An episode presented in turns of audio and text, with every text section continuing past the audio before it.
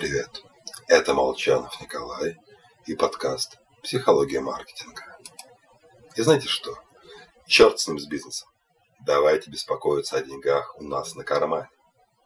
Ситуация с личными финансами намного ближе, роднее и печальнее, чем кейс успеха Coca-Cola.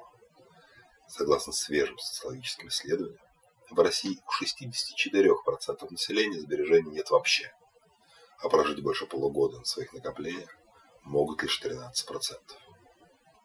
Плохо не только нам. В Великобритании затраты в последнюю неделю до получения зарплаты снижаются на 18%. Примерно 30% населения хотя бы раз прибегали к моментальным займам с космическими процентами.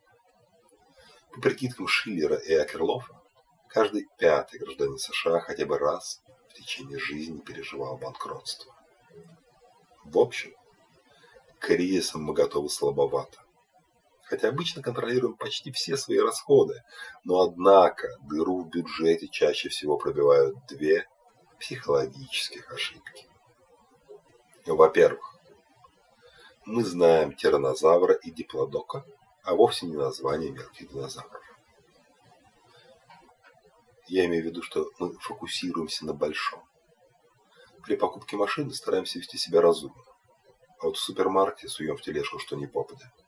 На мелких деньгах, хоть они у каждого свои, мозг расслабляется.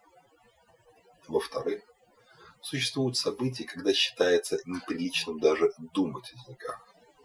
Самые яркие примеры – желание хорошо отметить свадьбу, день рождения ребенка, выложиться по полной на отпуск.